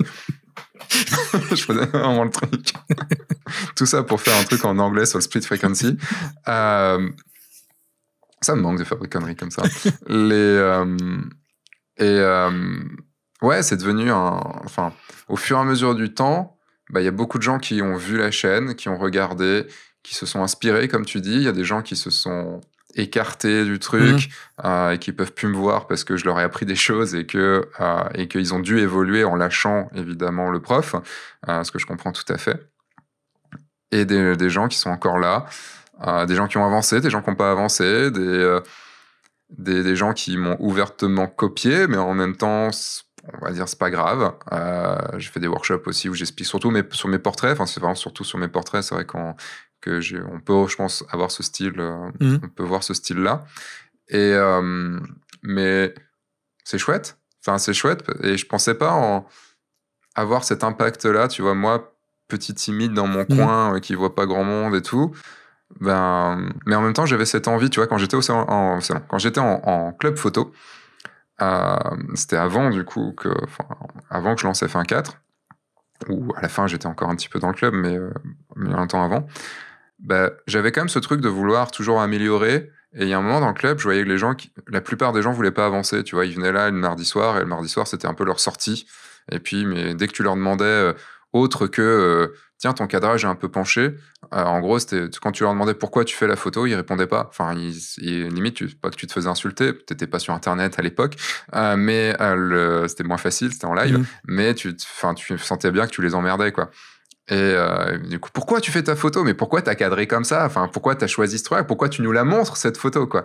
Et euh, et ça me suffisait plus de d'essayer de partager ça avec une dizaine de personnes, dont huit en avaient rien à foutre. Et, euh, et j'avais besoin de le partager à plus de gens. J'avais envie que ma voix porte un peu. Peut-être un truc d'ego, hein, j'en sais rien, sûrement. Et ça a marché sur Internet. Et puis, bah, voilà, j'ai pu parler. Dès le troisième épisode, je disais pourquoi il faut montrer peu de photos. Euh, je m'en souviens, c'est un épisode que j'ai tourné à Colmar. J'étais dans une chambre d'hôtel parce que j'étais en mission photo pour un, pour un, pour un corpo et euh, tourné comme une merde où j'ai tout re, refait au montage, tout le discours parce que le discours était pas très bon. donc J'ai tout refait au montage, j'ai plein de coupures et tout ça. C'est le troisième épisode et c'était pas donc c'était plus un tuto Photoshop, euh, je vais dire à la con. Enfin, pour moi, tuto Photoshop c'est cool, mais c'est tuto technique. Bah il y a des gens qui ont écouté, qui m'ont, des gens qui étaient d'accord, d'autres pas d'accord, mais voilà, ça a permis de, de juste me dire, ok, t'as le droit de dire des choses, et ta voix peut porter un peu et peut aussi faire réfléchir des gens. Et c'est là que tout s'est lancé en fait. C'est là que je me suis dit, ok, c'est parti. euh, tu vas pouvoir dire des choses. Alors des fois, tu vas te gourer. Des fois, tu vas aller un peu loin dans ce que tu vas dire. quoi. Voilà, tu vas ouvrir ta gueule et euh, mais tu vas essayer de le faire de la façon la plus réfléchie possible et euh, de la façon la plus ouais, la plus réfléchie possible en fait. Et j'ai vu que ça a fonctionné. Donc oui, au fur et à mesure, pour venir à ta question, ben ouais, c'est devenu une école. Mm. Même si je l'ai jamais nommé l'école Sébastien Roignan ou autre, comme beaucoup l'ont fait. euh, j'ai jamais eu, bah tu vois, moi j'ai jamais eu ce truc-là de, je me dis non, ça, ça, j'ai pas envie de monter une école parce que j'ai un très mauvais souvenir de l'école, mais euh, voilà, on va apprendre, sans- enfin ce que je souvent dis, c'est on va apprendre sérieusement mais sans se prendre la tête. Mhm. Et dans mes workshops, c'est ça, c'est-à-dire qu'on on, on est autour d'une table, enfin autour d'un, on est dans un salon, voilà, assis sur des canapes, tout ça et tout, avec de la bouffe au milieu, et on apprend sans se prendre la tête. C'est-à-dire que c'est extrêmement sérieux, mais on rigole. Et ouais, c'est devenu une école. Et c'est, ça aura joué un rôle. Et en parlant d'influence, euh, la désaturation partielle, c'est le mal. c'est toi qui es à l'origine de, un- de cette tirade culte, qui est devenue culte. Ouais. Comment tu le vis? Je crois que c'est ce qui sera gravé sur ma tombe. Il fallait que je te pose la question parce que c'est vrai que euh, c'est devenu une, une phrase culte et que beaucoup disent, mais sans vraiment savoir pourquoi en fait c'est le mal. Est-ce que tu pourrais dire pourquoi c'est le mal? Alors, au fur et à mesure, mes explications ont évolué et peut-être se sont simplifiées parce que je me ça, je crois que c'est la vidéo la plus commentée que j'ai pu avoir, c'est les mauvaises pratiques. Exact. Donc, il n'y a pas que la dessade partielle, hein, il y a le vignettage positif, euh, il y a le fait de pencher, il y a le. Et quand je revois mes premières photos ultra penchées, j'ai autant, autant j'ai quasiment jamais fait de dessade partielle, autant pencher. Aïe. Euh, et pencher pour rien, parce que pencher, on va dire, la plupart du temps, ça sert à. c'est 99% du temps, ça sert à rien. Et. euh, et comment je le vis? Je, le, je le vis plutôt bien. Euh, des fois, c'est un peu lourd parce que, tu sais, euh, J'imagine même pas les acteurs et les actrices qui, qui ont un rôle avec une phrase qui a marqué et que tout le monde vient te dire. Euh, J'ai lisé un truc sur Princess Bride. Je sais pas si tu as vu le film The Princess Bride. Euh, non, Je te conseille, absolument je magique. note. Et, euh, et dans le film, il y a une phrase absolument culte, c'est en français, c'est Je m'appelle Inigo Montoya, tu as tué mon père, prépare-toi à mourir. Et, euh, et je lisais une interview de l'acteur, et l'acteur disait Encore maintenant, il n'y a pas une journée où quelqu'un l'arrête pas dans la rue et lui dit cette phrase. Alors apparemment, ça lui fait plaisir, mais je pense qu'il y a des fois, ça doit vraiment te faire chier. mais ouais, bon, en fait, j'aime bien, je trouve ça cool. Euh, et, euh, mais j'aime bien, j'aime pas quelqu'un qui me le dit alors que, quand, alors que sur son travail, je vois de la décette partielle. Mm. Parce que je sais que c'est pas intégré, c'est juste pour. Ouais, mais du coup, voilà. Donc, bon, pour les explications. euh, putain, je me perds vraiment. J'ai un cerveau qui me fait me perdre complet, quoi. Euh, donc, les explications. La décette partielle. En gros, maintenant, l'explication que j'ai, c'est tu prends un enfant de 3 ans ou de, ou de 2 ans qui apprend à parler. Tu vas, quand tu vas l'entendre parler, tu vas accepter qu'il parle d'une certaine façon parce qu'il a pas, parce qu'il apprend. Tu vois, il a pas tous les, euh, il a pas tout, il va pas conjuguer les verbes, il Mhm. va, enfin voilà, tout ça. Sauf que, imagine quelqu'un de 20 ans qui te parle comme un gamin de 3 ans. Mhm. Ça va être plus compliqué. Mais tu diras, il n'a pas évolué, son langage n'a pas évolué. Enfin, euh, il a été à l'école, euh, enfin il a travaillé, enfin ça. Quand on regarde sur internet, les gens qui, enfin il y a des gens qui font aucun effort sur le sur l'orthographe, tu fais bon, à un moment, voilà. Et euh, là, je vais me prendre tous les dyslexiques dans la gueule. Euh, c'est une autre histoire. Le, bah, pour moi, la décette partielle, c'est ça. C'est euh, c'est un langage de photographe débutant Mhm. parce que c'est on, maintenant c'est genre sur les appareils photo, enfin c'est sur ton téléphone, c'est tu fais, euh, enfin maintenant c'est ultra facile avec les, logiciels. Et euh, c'est comme si quand tu avais évolué, tu continuais à utiliser vraiment un langage de gamin de deux ans, alors que tu as appris la grammaire, que tu as appris les figures de style, que tu as appris plein plein de choses qui te permettaient d'être subtil dans, dans ta façon de parler, puisque bah, apprendre plein de mots et qu'il y a plein de mots. Tu vois, hier par exemple, j'ai appris le mot congruent. Je ne sais pas ce que ça veut dire. je connaissais pas ce mot-là. Et tu vois, je, vais revoir la définition de congruent parce que je, je- parce que je veux pas dire de bêtises à ton antenne, mais c'est qui convient bien, qui s'applique bien. D'accord. Eh bien, voilà, il y a un mot pour ça. Et, euh, et en gros, c'est comme si tu continuais à utiliser genre euh, bah, des mots genre euh, trop, plus, euh, trop bien, tout est trop bien, tu vois. Et, et tu, tu peux affiner ton langage. Et je pense que le travail d'un photographe, comme le travail de tout auteur et de tout art, ou de même de tout, tout c'est de faire le mieux possible de façon le plus subtile possible.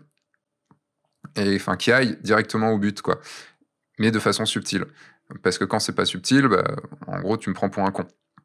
Et, euh, et donc voilà, c'est d'utiliser. Je pense que quand on évolue, on va utiliser un langage. On va plus utiliser un langage de- d'enfant de deux ans. C'est juste ça. Et, autant qu'un débutant le fasse, ça me gêne pas du tout.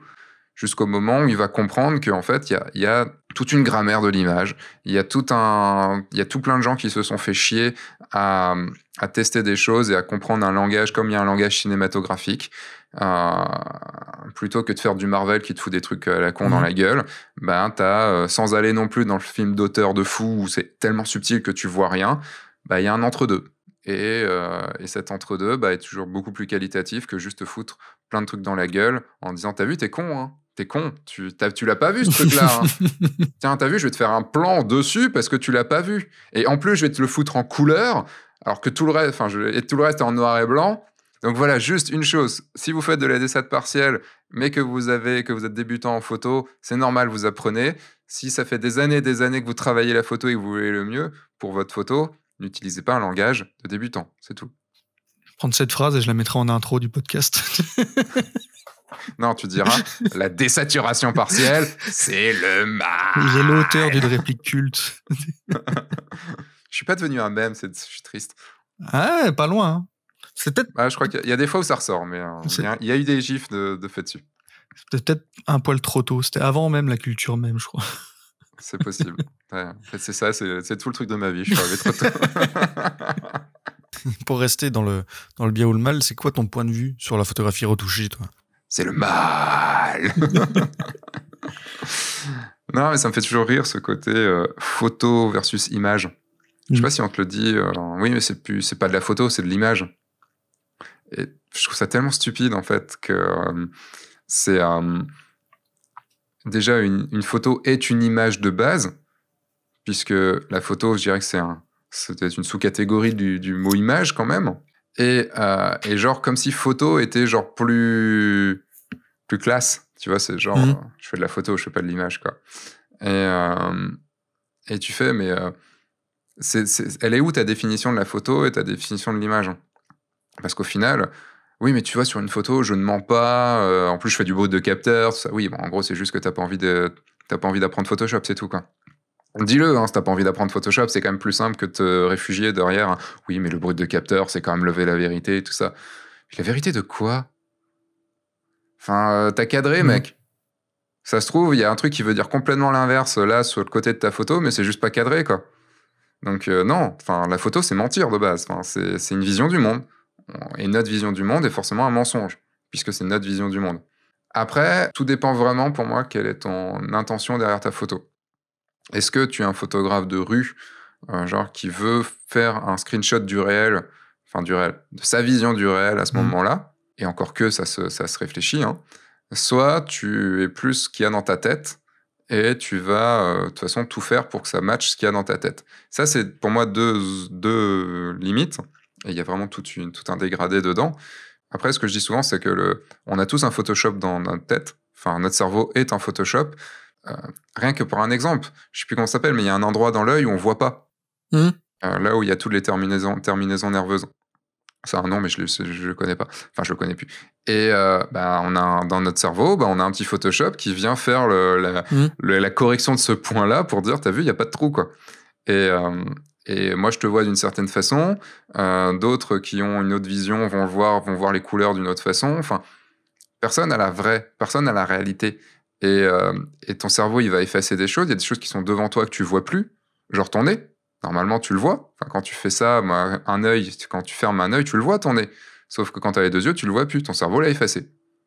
Donc, tu as tout le temps un Photoshop dans ton cerveau. Donc, ce que tu vois dans ton viseur, c'est techniquement, ça passe par ton cerveau, donc c'est photoshopé. Sauf que, sauf que le Photoshop, il est après ton, ton, ton, appareil photo. Donc il faut bien que tu refasses des choses sur, ton, sur ta photo, que ce que ton capteur a capté euh, après.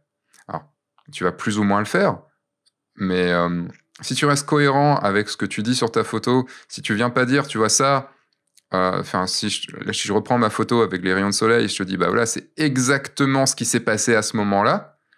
Bah non, il y a du Photoshop derrière. Mmh. Euh, je pourrais t'expliquer que c'est un mix de deux, trois photos, tout ça. Mais pour moi, c'est exactement ce que j'ai vu. Mais je te dirais pas, c'est exactement ça réellement qu'il y avait si tu filmais le truc sans rien retoucher. Voilà. Non, c'est juste que moi, j'ai vu. Et donc, y a, pour moi, il n'y a pas de différence. C'est juste là où je serais, là où je vais m'énerver, c'est quand tu, si quelqu'un vient me dire, euh, non, mais sur ma photo, tout est réel. Alors, enfin, tout est réel j'ai rien retouché, j'ai voilà, alors qu'au final, il a retouché, il veut juste pas le dire. Pour faire croire que non, enfin, oui, mais tu vois, j'ai juste effacé des oiseaux. T'as menti alors. Mhm.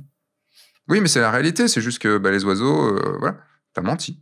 C'est comme le truc d'enlever un bouton sur un portrait, quoi. Enfin, c'est euh, là où, enfin, si on fait cette analogie-là, cette comparaison-là, quand moi je dis je fais du portrait naturel, c'est-à-dire que je vais enlever les boutons, parce qu'un bouton, bah, c'est pas, c'est naturel, mais c'est, c'est, un moment précis. Le lendemain, elle peut ne plus en avoir ou autre. Par contre, enlever un grain de beauté, bah non, c'est, son grain de beauté, mm. tu vois. Qu'on aime ou qu'on n'aime pas, c'est son grain de beauté. De là où tu as des gens qui font, de la, qui font du studio ou autre et qui vont modifier tout un visage euh, avec de la fluidité ou un corps avec de la fluidité et tout et qui vont dire bah non, mais elle est comme ça. Bah non, en mm. fait. Donc c'est plus dans la cohérence et dans la sincérité de la, du photographe ou de la photographe et pas dans, dans, la photo. Mais je me suis encore paumé dans ce que je voulais dire. enfin, j'ai encore digressé. Je te posais la question, mais moi, personnellement, c'est un débat que j'ai jamais vraiment compris parce que, par exemple, on reproche pas à un écrivain de pas raconter la vérité. On peut le reprocher à un journaliste, qui est un écrivain également, mais lui a ce devoir de raconter la vérité. Et en photo, c'est pareil. Les photographes sont des auteurs. Mm. Donc, euh, et déjà historiquement, le, la retouche a toujours existé.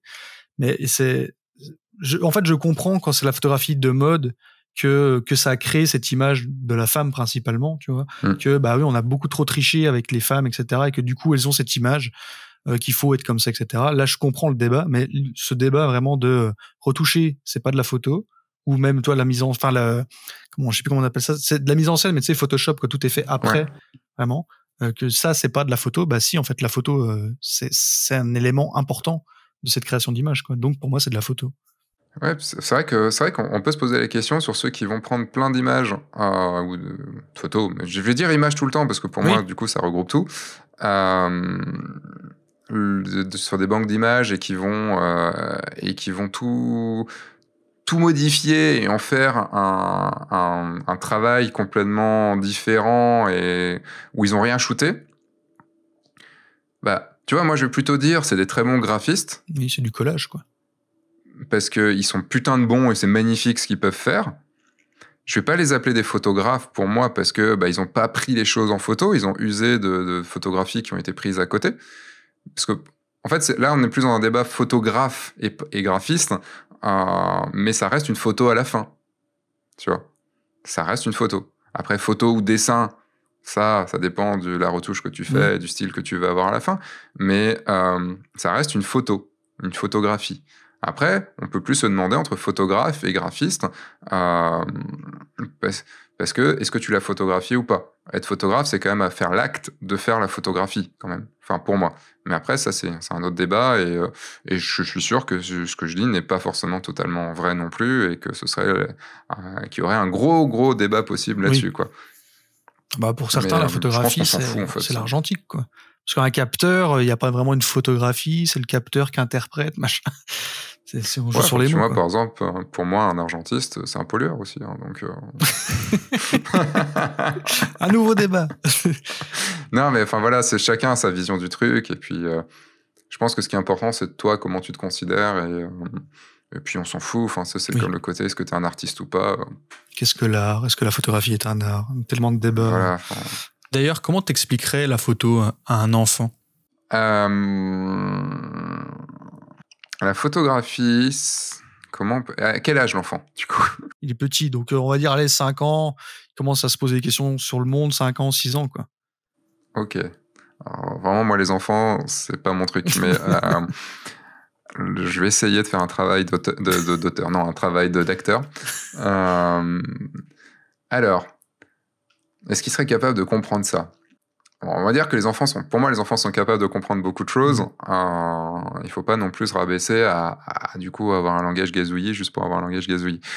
Euh, la photo et la façon dont tu vas voir tout ce qu'il y a autour de toi. Ce sera ta façon de, de la voir et ça permettra de figer des moments qui pourront montrer aux autres comment tu vois ce qu'il y a autour de toi. D'accord. Voilà. Je sais pas si, si un gamin de 5 ans comprendra ça, mais... euh, Euh, Est-ce qu'il y a des choses que tu aimerais faire en photo et que tu pas encore faites? Oh oui. C'est un Et après, tu vas me demander quoi? Oui, voilà. Euh, bah après, il y a des genre des rêves de fou, euh, genre, genre faire des photos dans l'espace ou des trucs comme ça, mais c'est plus aller dans l'espace, quoi. Euh, je dirais, mais ça, c'est déjà fait, mais repartir en Islande pour faire des photos. Euh, en fait, c'est plutôt une vie, limite, que je pourrais aimer. C'est euh, être six mois, du, six mois de mon temps sur la route. Euh, pas sur la route, vraiment, mais tu vois, partir euh, dans des lieux comme ça, aller explorer. Et je dirais que c'est oser faire ça de ma vie, tu vois, Mhm. oser peut-être pas tout lâcher, mais une grosse partie, et puis juste aller faire des photos. Et je crois que je crois qu'il y a de ça. Et oui, allez, si on part dans les trucs donc j'aimerais vraiment, vraiment, mais genre des trucs plus, plus, plus concrets, euh, photographier Laetitia Casta. Précis. C'est un appel. C'est une demande. Euh, c'est con, j'avais prévu là, mais elle a annulé son spectacle. elle avait pas son spectacle, mais sa pièce de théâtre. Et euh, j'avais prévu d'aller la voir, de lui montrer un dossier, tout ça et tout. euh, mais fait partie de mes rêves de gosse. Et euh, il y a plusieurs personnes comme ça que j'aimerais bien photographier. Mais tout ça pour les rencontrer, Mhm. tu vois, avant même de pour les photographier, avant tout pour les rencontrer. Euh, Oui, ça, ça revient à ce que tu disais au début, que la photo, c'est euh, une sorte un peu de prétexte pour aller vers les gens, quoi. C'est un peu ça. C'est ça. Bah, j'aurais, tu vois, quand, je- quand j'étais photographe de concert, parce que je l'ai fait pendant 2-3 ans, euh, j'ai pu aller rencontrer des, des chanteurs et des chanteuses que, que j'aime énormément. Et j'avais un truc de plus que tous les spectateurs, les centaines de spectateurs qui pouvaient être là, c'est que j'étais le photographe. Mhm. Et ce qui fait que j'avais une raison d'y aller. Et aussi, ils avaient une raison de me considérer autrement que juste un, un spectateur qui était là. Donc, en gros, s'ils donnaient de l'attention à moi, ils devaient donner aussi de l'attention à tous les autres spectateurs. Et, euh, et en tant que photographe, j'avais une raison d'y aller pour les prendre en photo, tout simplement. Et, euh, et ça m'a permis de créer des liens avec des, avec des, avec des chanteuses et des chanteurs que, que j'adorais. Alors, pas des très, très, très, très connus, mais euh, des, euh, voilà, des, des gens que j'aimais énormément, qui me touchaient énormément. Chose que j'aurais jamais pu faire si j'avais pas été photographe. Mhm. Comme, tu vois, devenir, devenir ami avec le Turc, je l'aurais jamais, j'aurais jamais pu le faire si j'avais pas fait F1.4, parce que je l'aurais jamais rencontré. Ou j'aurais été à son workshop et puis j'aurais jamais osé vraiment aller discuter beaucoup plus avec lui, créer un truc et tout. Et euh, ouais, c'est c'est vraiment ça, la photo permet. Enfin, d'aller- je sais plus, le, le- le- quelle était la question à la base? Euh, la question à la base, c'était les choses que t'as pas faites et que t'aimerais faire. Ah oui, c'est ça. Et les... bah, faire, les... faire encore des meilleures photos que ce que je peux faire actuellement, mais ça, c'est une réponse totalement. Quelle est la meilleure photo que tu as faite? La photo que j'ai pas encore faite. ah ouais, c'est vrai que c'est une réponse, ça. ça, ça- ça peut. Mais vivre des aventures de fou. En fait, il Ouais. y a plein d'aventures de fou et, et aller dans des coins, euh, dans des coins, trouver des coins magnifiques. Et, euh, mais c'est des choses que j'ai déjà un peu faites, tu vois. Mais euh, Et euh, au sein de la photo elle-même, il n'y a pas par exemple des genres photographiques que, que tu as envie d'explorer ou... Pas vraiment, en fait. Pourquoi? Parce que ça va être en, en fonction de ce dont j'ai besoin. Mhm. Tu vois, là, euh, je me suis remis à faire mes mises en scène avec mes séries peluches. Euh, j'ai je m'étais mis, bon, comme je discute beaucoup avec le Turc, et le Turc, lui, fait ses décors en, en grand et tout, euh, forcément, j'étais parti pour faire des décors en grand et tout ça. Et en fait, j'ai trouvé ma façon de faire qui est de mêler des Lego et des maquettes. Mhm. Et comme ça, je peux tout faire dans mon bureau et je suis content. Parce que je peux regarder mes films en même temps, j'ai pas besoin d'un gros atelier, tout ça. Et, euh, et tu vois, je me, du coup, bah, j'avais fait un live il y a pas longtemps sur F1.4 où euh, je, je prenais en photo une maquette et j'avais jamais trop fait ça. Donc j'ai dit, bon, on va le faire ensemble, on va voir et tout. Et, euh, et ça, bah, t'étais passé d'ailleurs sur le, sur le live, si je dis pas de bêtises. Et, et en fait, j'apprends du coup la photo de, de, de modèles réduits. Mhm. Avec du focus stacking, avec tout ça. Donc, c'est pas que je rêve de faire de la focus, la, la focus, de, de faire mon focus, si je rêve de ça, mais de, de faire de la photo de, de macro, on va dire, euh, enfin, de, pas total macro, mais de, petits objets. C'est juste que j'en ai besoin pour faire ce que j'ai envie de Mhm. faire. Et n'importe quel domaine de la photo, c'est euh, c'est pas comme tu vois, le, avant le nu m'intéressait. Euh, donc je voulais faire de la photo de nu. Mais maintenant, on va dire que il n'y a pas un domaine qui m'intéresse, ça Mhm. dépendra vraiment de ce dont j'ai besoin. Si demain je dois retourner faire de la photo de concert, de faire de la photo de je sais pas quoi, bah, je le ferai. Parce que j'aurai besoin pour ça. Et en parlant des mises en scène, justement, euh, je fais le rapprochement avec le turc. euh, et justement, faire des très gros décors et tout, et photographier dedans, c'est quelque chose qui t'intéresserait à faire? C'est trop long, pas encore. Ouais. Tu vois, c'est- c'est- en fait, c'est marrant parce qu'avec Seb, ce turc qui s'appelle Sébastien aussi, on est nés la même année, tout ça et tout. Il y a beaucoup. En fait, vous êtes de la même barbe personne. Techniquement, non. Mais je suis plus beau que lui. La... C'est la petite écoute un jour. La... C'est. euh, Alors, non, parce que je te dis, j'aime pas la préparation. Et quand je le vois pouvoir. euh, Parce que je l'ai aidé sur Mhm. quand même quelques décors, j'adore faire ça. Mais quand je le vois galérer, quand je le vois que ça dure 15 jours, 3 semaines, un mois pour créer un décor, pour faire une photo à la fin, je pourrais pas. Et euh, je te dis pas que euh, ça m'a vraiment titillé de faire des décors et tout. J'adore ça parce que ça fait longtemps. J'aime beaucoup créer des choses de mes mains. Quand j'étais petit, euh, je passais mon temps dans, la forêt à côté de chez moi à, euh, à trouver des branches, à me créer des armes en bois. euh, après, je passais mon temps dans le garage sur l'établi à, scier des choses, à poncer des trucs, à créer des, choses. Mais le coup en maquette me va mieux, tu vois. Mhm. Et, euh, et, et là, je passe du temps en ce moment sur des logiciels, sur le logiciel de Lego en ligne pour, euh, pour pouvoir me créer des, des modèles pour des futures photos que, que je vais faire. Euh, là, par exemple, et ça, je ne l'ai pas trop dit, mais euh, je suis, ma prochaine image, ce sera Indiana Jones. Et donc, je reprends en fait des films cultes Mhm. pour moi et je, je me recrée, je me mets dedans avec des peluches et des Lego, du coup, maintenant. Euh, la dernière, c'était Jurassic Park. Et, euh, donc, j'ai créé bah, le wagonnet, parce que ce sera la scène du wagonnet dans le 2. Et donc, j'ai créé le wagonnet euh, donc en 3D, tout ça et tout. J'ai commandé les pièces. Les pièces vont arriver là dans quelques jours. Je vais pouvoir me créer le wagonnet, parce que personne ne l'avait créé à la base. Donc, je l'ai créé moi-même. Et, euh, et là, je suis en train, là, tu, tu le vois pas, mais juste là, il y a un début de maquette. Euh, donc, j'ai été prendre des pierres dehors pour créer la mine, pour faire le petit tunnel que je vais peindre, euh, enfin, et photographier. Et, euh, et ça, ça me va parce que c'est moins de boulot. Même si c'est du boulot, c'est moins de boulot et ça prend moins de place. Et, et le gros décor, faudrait y aller quand même pour faire ce putain de gros décor. Quoi. Mais avant, j'étais parti pour, euh, pour créer le wagonnet en vrai. Mais je me sens pas capable. Peut-être que Lego va te contacter pour faire le décor taille réelle en Lego. Bah, techniquement, j'aime pas les décors en taille réelle Lego. je te- En fait, euh, c'est con, mais euh, les Lego, par exemple, j'ai jamais été fan sais, des, des, des statues Lego en faites par ordinateur. Je trouve ça moche. Mais tu, tu peux pas Et- jouer avec. Ben, d'un, tu peux pas jouer, puis c'est, enfin, c'est, c'est- c'est pas beau, c'est, c'est- c'est du pixel art, quoi. Mm. Et puis j'aime bien le pixel art, c'est pas le souci, mais là, je trouve pas ça beau. Et, euh, mais par contre, je suis fasciné par tous les créateurs de Lego. Euh, j'achète quasiment plus de Lego en, en officiel. Je suis fasciné par les créateurs de Lego individuels parce qu'ils, enfin, à côté, parce qu'ils te créent des choses, ils, ils ont des techniques de, de, de montage, et tu fais putain, ah ouais, c'est trop bien fait, quoi. Et, euh, mais c'est bien pensé, c'est pas feignant, tu vois. Mhm. Et euh, sans être, je suis pas fan du tout du Seigneur des Anneaux, mais il y en a un qui a construit, et là il l'a construit en 3D, il l'a pas construit en vrai, euh, une Myriel, la, Euh, la- cité de Myriel, je, je sais plus, enfin ce truc très blanc, euh, Oui, que c'est la, euh, cité de Minas Tirith. Minas Tirith, ouais, ça doit être ça.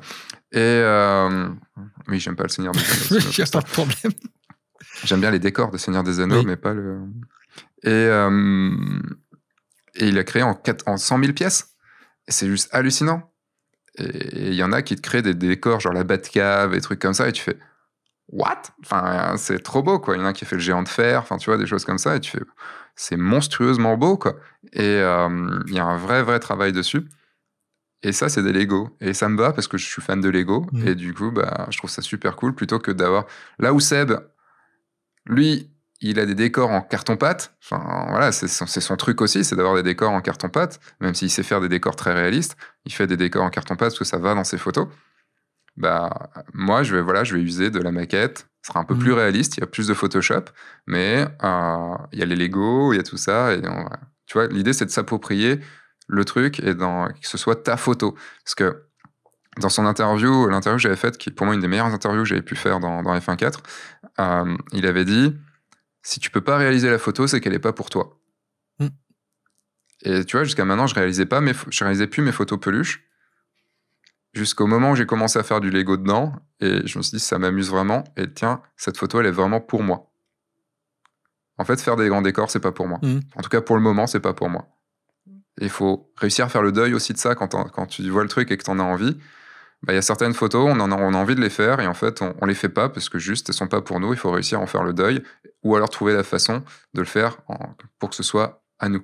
Ça, c'est un très gros enseignement qu'il m'avait euh, qu'il m'avait donné à l'époque. C'est une très bonne phrase. Euh, c'est quoi ton meilleur souvenir lié à la photo?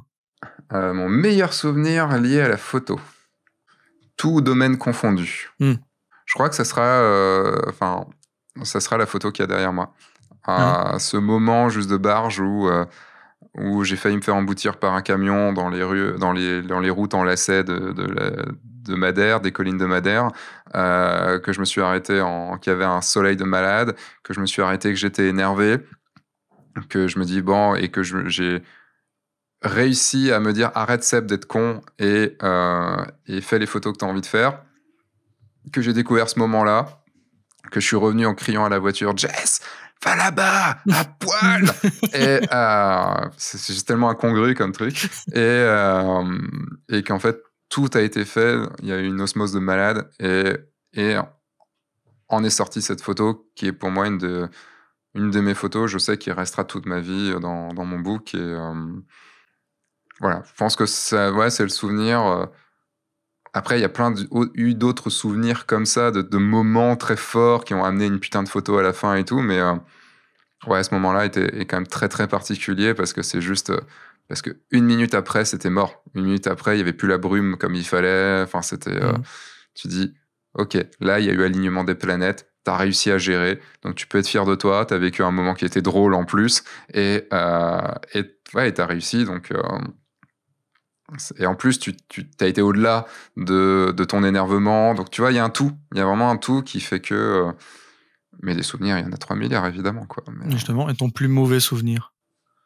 Ah, ou, ou là, une galère ou Je crois que mon plus mauvais souvenir, alors je vais pas trop donner de détails parce que c'était quelque chose de professionnel, euh, c'est un mariage où ça s'est très mal passé. Mm. Et euh, enfin pour moi en tout cas, pas pour les mariés mais pour moi, et euh, et où je me suis retrouvé euh, à vraiment genre à une table où il y avait tous les rebuts on va dire. Euh, je savais pas à quelle heure allait se faire tous finir. Euh, un mariage qui aurait pu me faire arrêter la photo de mariage. Et euh, je dirais que ouais, c'est un des plus mauvais souvenirs que euh, que je que je peux avoir. enfin c'est en gros c'est quand on quand si tu me le enfin tu- si tu me le demandes mais tu me l'as demandé c'est ce qui me revient en premier dans dans mon dans ma mémoire Euh, et dernière question, c'est quoi ta dernière photo? Ma dernière photo terminée ou ma dernière photo On prise va dire ouais prise terminée, enfin celle qui la dernière la plus importante pour toi quoi. parce qu'on est dans un entre deux ma dernière photo terminée c'est Jurassic Park avec les peluches Mhm. dont je suis ultra content Euh, donc c'est visible sur, pour l'instant sur mon Instagram. Euh, je suis en, cours de refaisage de site aussi et tout. Euh, donc là, vraiment série, mise en scène, peluche avec, je te dis, Lego, maquette, moi, décor, enfin tout ça. Ça me fait plaisir, ça m'a vraiment fait plaisir de revenir là-dessus et d'arriver à un résultat qui me plaît vraiment beaucoup, qui envoie un peu du pâté. Et dernière photo faite mais pas encore terminée, dont je suis vraiment très content, c'est bah, du coup la séance photo euh, euh, dans, dans le budget avec les, les- avec, euh, avec Manon et donc euh, dans les cascade de glace, Mhm. où il y a une photo avec un endroit en fait, dans une espèce de petite grotte où il y a des stalactites, plein de stalactites. Et je pense que ça va faire une putain de photo finale. J'attends, tu vois, je suis dans la phase où j'ai trié, mais j'attends. J'attends de la traiter pour. Enfin, j'attends vraiment le truc qui va me dire, ok, c'est bon, c'est le moment de la traiter. Et. euh, ouais, c'est. Voilà, dernière photo, c'est ça. Bon, bah ça me va. Et tant que la prochaine sera pas la dernière. Ah bah je te le souhaite. Vous venez d'écouter La Chambre Noire.